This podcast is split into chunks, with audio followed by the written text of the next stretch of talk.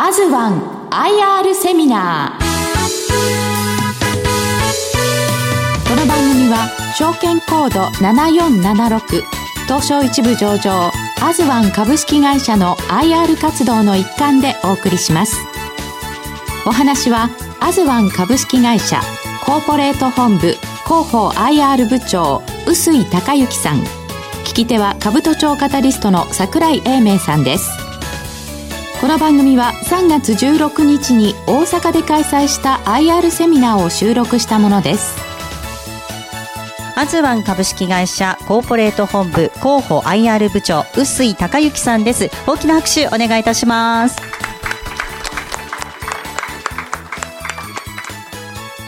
えー、皆さんこんにちは。アズワン株式会社の臼井と申します。どうぞよろしくお願いします。お願いします。えっ、ー、とアズワンという会社は大阪の会社です。えっ、ー、と土庄町で、えーまあ、薬の土庄町ですね。そこでガラス瓶なんかを売ったりしてたのが創業で、えーまあ、この写真にあるように、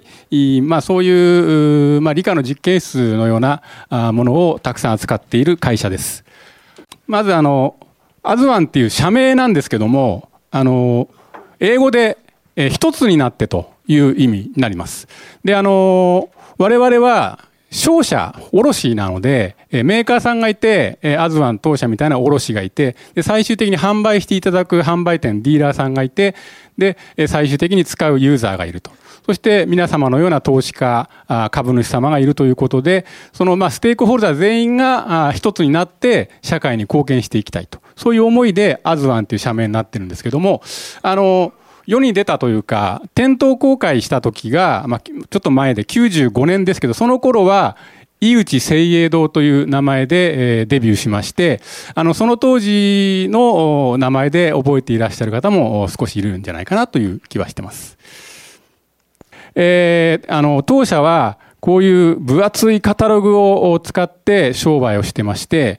こういうのが特徴です。これが一つですね。それから、収益的には非常に安定していて、なおかつ高収益。そういう会社です。で、株主還元も非常に高いという、この3点を今日ご説明しますので、覚えて帰っていただきたいと思います。はい。で、あの、先ほども申しましたが、遠隔としては、えー、今年で86年目ぐらい、創業以来86年目ぐらいになります。基本的にずっと右肩上がり。えー、まあ、前年の売り上げを下回ったのは、まあ、リーマンショックの時と IT バブルの時ですね。それも2、3%ぐらい下がったということで、非常に、あの、硬い会社でございます。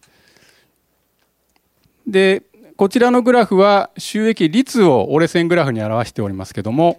えー、この赤い折れ線グラフが売上高総利益率。これが常に30%、3割ぐらいを常にほとんど一直線ですね、キープしてまして、真ん中の緑のグラフが、えー、販管比率で、えー、2割ぐらい、2割弱ですね。で、3-2の1割が営業利益率として残ります。で、我々はあの、先ほども申しましたように、卸、商社ですので、あの、1割の営業利益をずっとキープしている会社はすごく珍しいというふうに言われております。えっ、ー、と、まあ、東証一部で、えー、180社ぐらい、まあ、商社区分があるんですけども、その中で常に1割の営業利益率を上げているような7社ぐらいしかないそうです。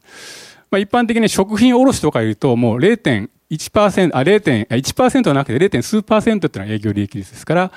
そういう中では非常に収益率がある卸をというのが当社のことでございます。はい。で、アズワンを一言でご紹介しますと、あの、最終的なお客様は研究をされる方々、研究者ですね。で、この研究者のこれが欲しいに、先ほどご紹介した、このカタログでお答えしていくと。で、えー、あの、これをさ、これを開けば、大体のものが見つかる、手に入るということですね。皆様が株式投資をするときに会社式法なんかをご覧になるかもしれませんけども、それと同じように、えー、まあ、なんか実験しようかなと思ったら、我々のカタログを紐解いて、あ、これとこれとこれを組み合わせればこんなことができるなっていうことを考えていただく。そんなカタログでございます。で、あのー、まあ、今日ご注文いただいたら、明日そういう、まあ、ビーカーとかフラスコとか、いろんな実験器具をお届けするんですけども、まあ、あのー文房具のアスクルさんってありますけど、あれは文房具をの別幕なし、あの、全国に送ってるわけですけども、我々は研究者向けに特化してアスクルみたいな仕事をしていると。そういうふうに考えていただければいいかなと思います。で、こちらはいろいろカタログを出してまして、まあ、研究用が中心ですけど、まあ、それ発生していろいろ出してます。じゃあ、あの、カタログの中身は何、商品は何ですかっていうと、あの、先ほどのこのカタログでだいたい7万点ぐらい載ってて、これで3、えー、3300ページ。厚さにして7センチぐらいのカタログですけど、その中のものなので、すべてご紹介できないんですけど、まあ、あの、理科の実験室を思い出していただければいいかなと。まあ、大体その実験台の上になんか載ってるようなものはほとんど当社が扱ってると。えー、お客様はですね、最終的には、まあ、大学の理系の学部の先生方ですね。とか、まあ、理化学研究所とか、そういうところなんですけども、あの、代表的には、おっしゃったように、あの、ノーベル賞。やっぱりそうそうね。大隅先生とか、えー、山中先生とか、去年取られた、えー、本庄先生。こういった方々が代表選手ですけど、この卵になる方がいっぱい全国にいらっしゃるということですね。で、それからあの、民間メーカーも当然使ってまして、えー、国内の研究費っていうのは、大体6割7割が民間です。ですから、まあ3割ぐらいが、まあ、あの、国の予算でやってますけど、民間がほとんどなので、あらゆるメーカーがやっぱりしのぎを削って研究開発をしているというところですね。あと事業としては、今研究者向けですけど、あの、売上の2割ぐらいは病院向けにやってます。で、病院で使われる、特にナースステーションで使われるような備品ですね。あの、我々は CT スキャナーとか、え超音波診断装置とか、そういう、まあ、高度な、え医療機器は扱ってなくて、え、まあ、車椅子とか、そういう備品だけでも3万点ぐらい扱ってまして、カタログを配布して病院で使っていただいている状況です。で、先ほどあの冒頭で、あの、安定高収益と申し上げましたが、その高収益の理由が、この当社の効率的なビジネスモデルになります。えー、あの、これ、まあ、フローズになりますけども、アズワンは、えー、仕入れ先、まあ、メーカーさんと3000社ぐらいとお付き合いしてまして、で、その3000社の品物をカタログにまとめて、えっ、ー、と、販売店に配ります。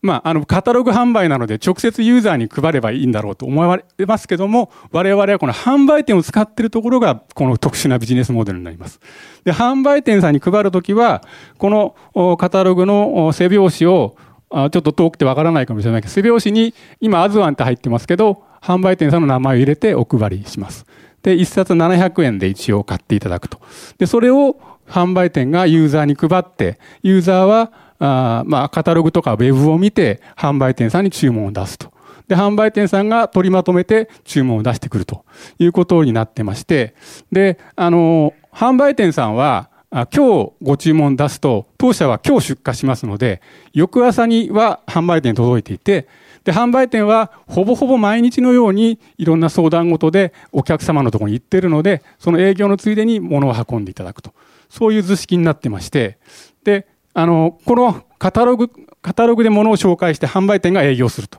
このスタイルによって、当社は国内ですと400人でやってます。で、その400人で588億円売って営業利益を65億出しているということで、これ一人当たりにすると非常に高い。一人当たり1億5000万の売り上げで、一人当たり1600万円の営業利益ということなので、非常に効率的と言われております。で、アズワンの強みを3つほど言いますけど、まずは、先ほどご紹介したカタログですね。カタログというか、まあ、品揃えですね。えー、先ほどのカタログで、えー、7万点、7万5千点ぐらいあります。で、病院向けで3万点ぐらいで、およそ10万点ぐらいの品揃えをカタログ上でしています。で、一方で、ウェブ上ではもうその何、34倍ですか。340万点。もうあの紙の制約がないのでウェブ上はこんだけ340万点扱ってましてこの品揃えがこの業界の同業他社と比べるとま圧倒的に差が開いていると、まあ、同じようにメーカーのカタログではなくて卸としていろんな商品を載せている同業者がいるんですけど、まあ、2番手で2万6千点ぐらい、えー、ですね。ですからもう圧倒的に品揃えはもうえー、まずはのカタログを使わざるを得ない状況になっていると。で、売上高についても5倍ぐらいの開きがあります。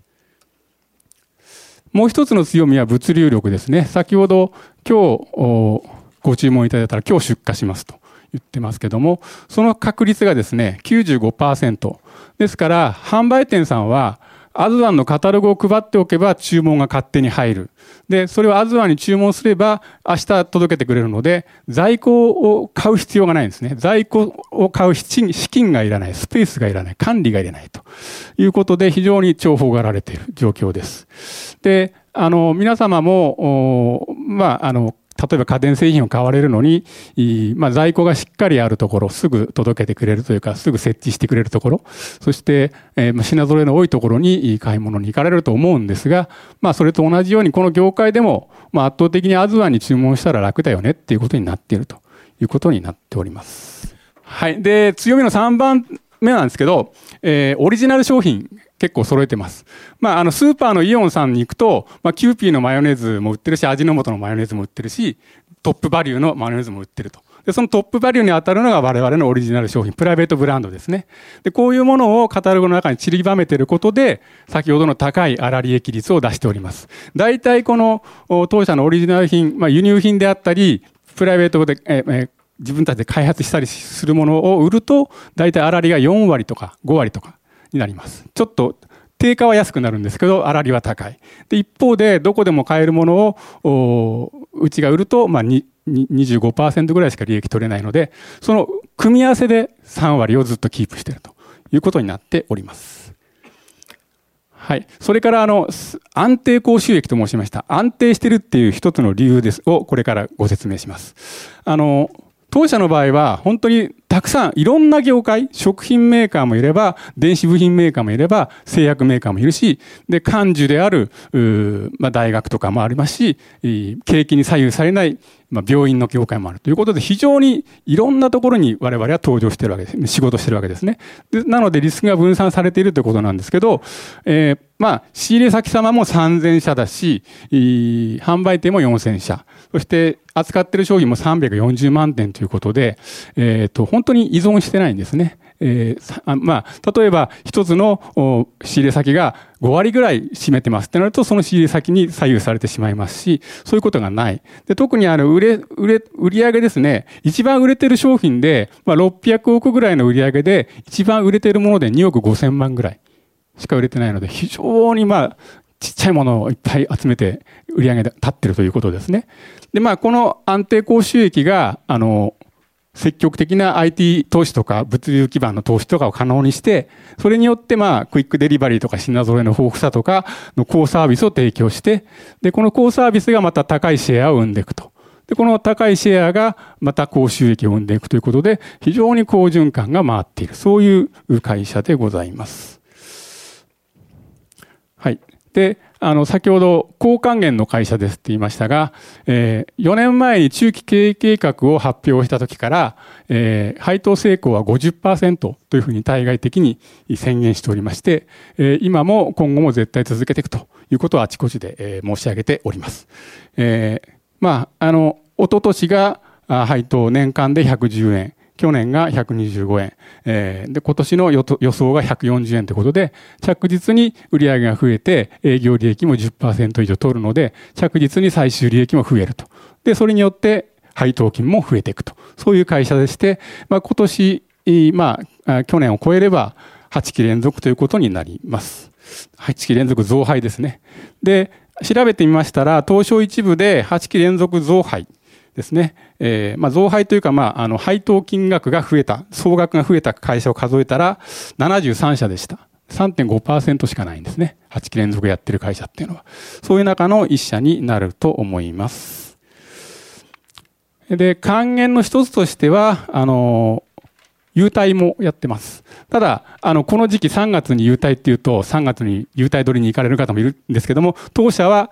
3月はないです。当社は年に1回9月だけの株主優待をやってまして、えー、3000円、あまあ、100株以上で3000円。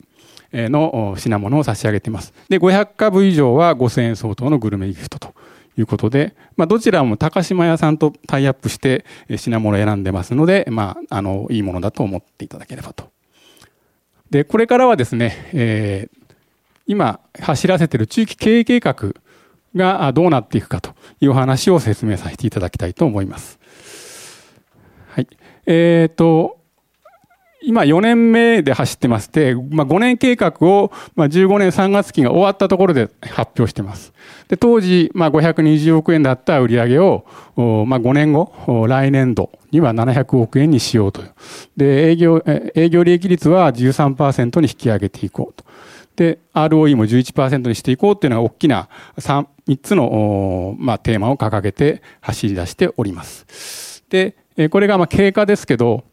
まあ、最初の2年ぐらいは成長が3.7%ぐらいで、えー、実際は6.4%成長していかないと追いつかないんですけども、まあ、その3.7ぐらいだったので、まあ、2年終わったところで少しネジを巻き直して、えー、まあ、修正計画を作っております。ゴールは変えずに。で、昨年、がですね、もともとの計画は売上590億円のところが609億円で着地しております。で、今年度も元々の計画では637億円の予定が、あだったのが、計画だったのが今年の、まあ、業績予想の発表では658億円ということで、えー、上振れて終わろうとしているということで、まあ、本来7.9%成長をしていけば3年で700億円に行くところなんですけども、去年は9%増。で、今年は第3号単まで10%増という形で、えー、非常にいい形で今進んでいるところです。で、その計画の中心的な役割を果たしているのが、この3本柱と言ってまして、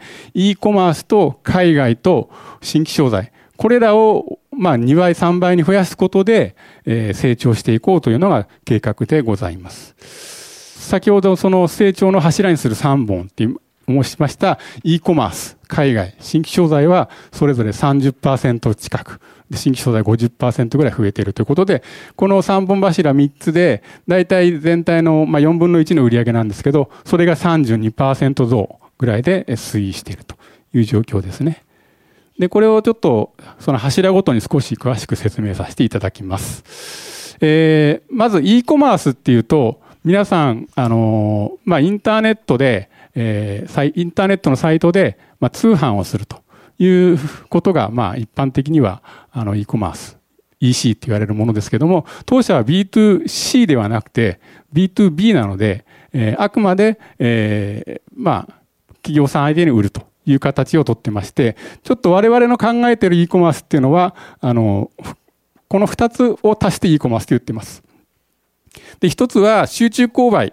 えー、こちらはですね、あの、大手のお客様が、あの、当社のデジタルカタログを、まあ、会社の購買システムに組み込んで、そこで買っていただく、まあ、クローズサイトですね。つないで。で、そういう買い方、売り方を進めていく。で、そのお客様のメリットは一括購買による、まあ、コスト低減で、当社にとっては総取りできると。そういう仕組みです。それからもう一つは、インターネット通販ってやつで、まあ、うちが売るんではなくて、あの、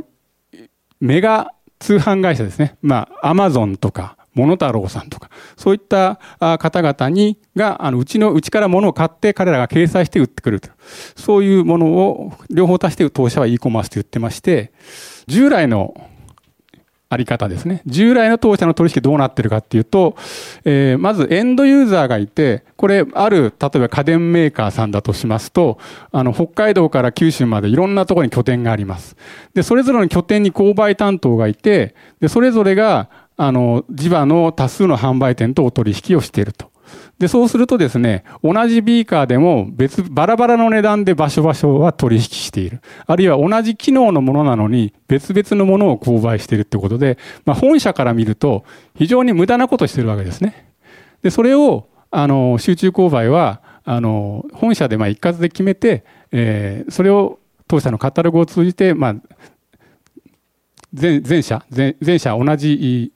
値段で同じものを買おうっていうのが集中購買ですね。で、この従来の形でいくと、あの、販売店に注文が行くんですけども、最終的にアズワンにもちろん注文は来るんですけども、まあ、販売店によっては、あの、このカタログを、当社のカタログを見て注文来たけども、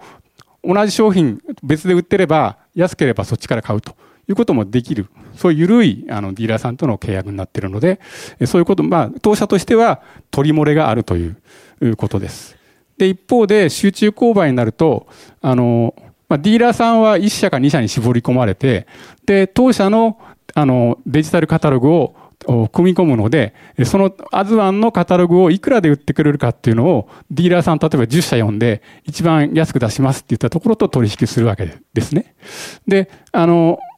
で、その注文はディーラーさんとアズワンと両方に行くので、もう必ずもうそのサイトで、えー、まあ、電子カタログを通じて注文されたものは必ずアズワンに注文が来るので、取り物で多分も全部入ってくるということになります。でこれによってお客様は、あの、購買価格も低減するし、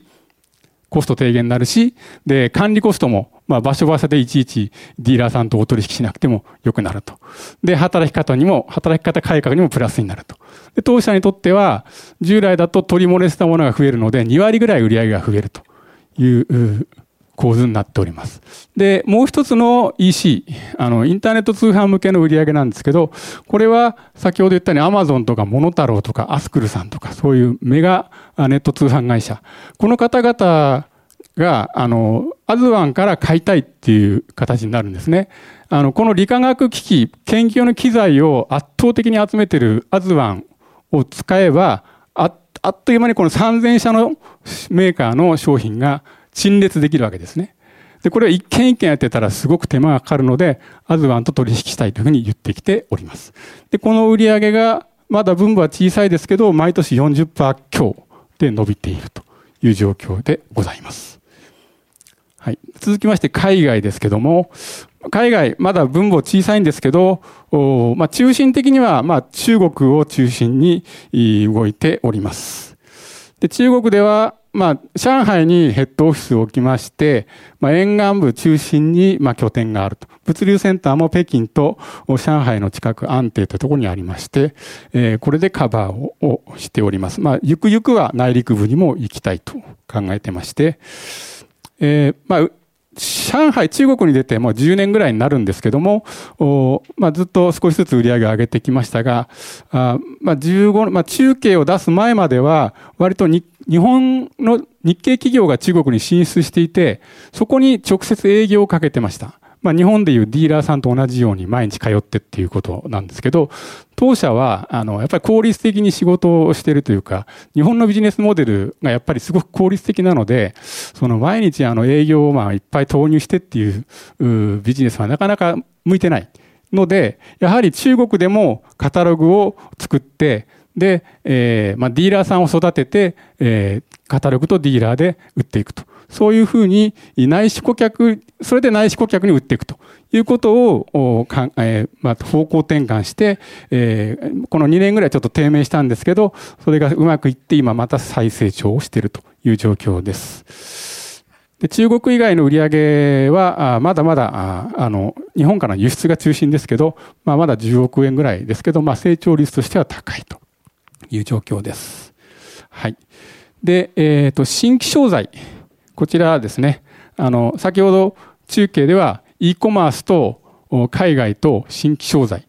こちらで伸ばしていくというお話しましたけども、3番目の新規商材ですね。で、これはあの、新規商材っていうのは特に今まで例えばビーカーを扱っていてカタログにま 100, 100点載せてましたと。それをじゃあ1000 1000点にしますというのは新規商材といういうわけではなくて、我々としてはまだカタログとしてはすごく弱かった領域、そういったところを増やしていこうというのが新規商材ですね。で、それはあの物販とサービスという形で今分けてまして、物販という意味では、例えばですね、輸入試薬ですね。試薬って、あの、説明が難しいんですけど、例えば、あの、iPS 細胞とかそういうものを見るときに、細胞とか癌とか見るときに、まあ、その試薬をかけるとそこだけ光るとかね、そういうような、あの、薬液ですよね。そういうものをたくさん扱っていきたいということで、試薬を増やしたり、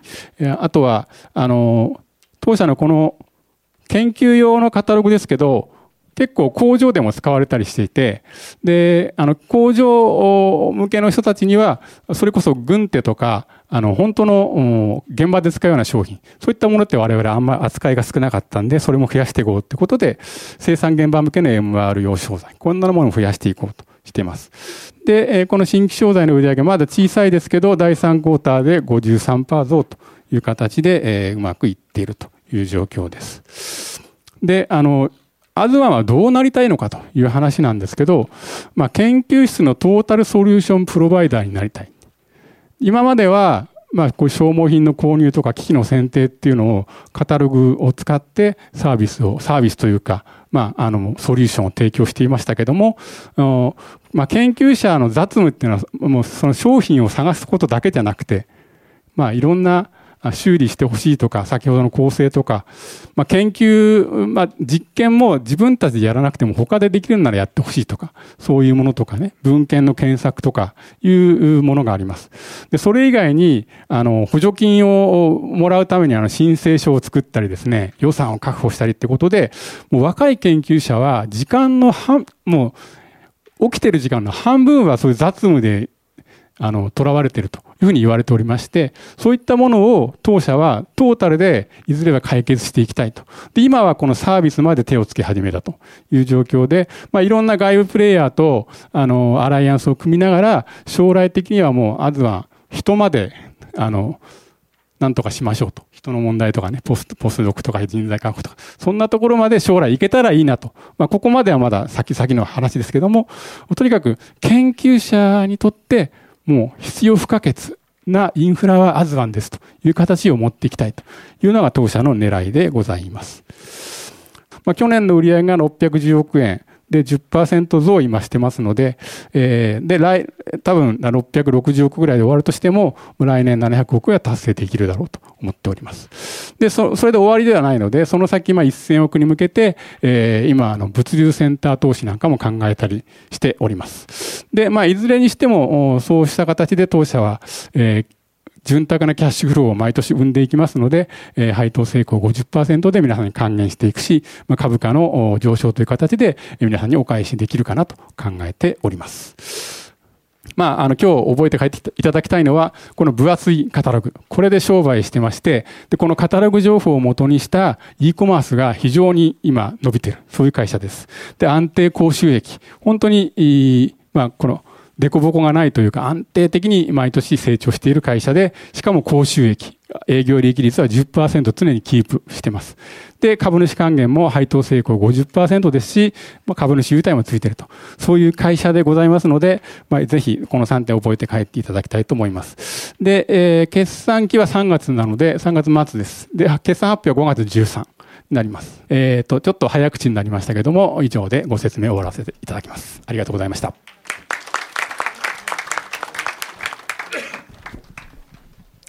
ありがとうございました。ここまでは、アズワン IR プレゼン、証券コード7476、東証一部上場、アズワン株式会社コーポレート本部広報 IR 部長の臼井隆之さんにお話をいただきました。どうもありがとうございました。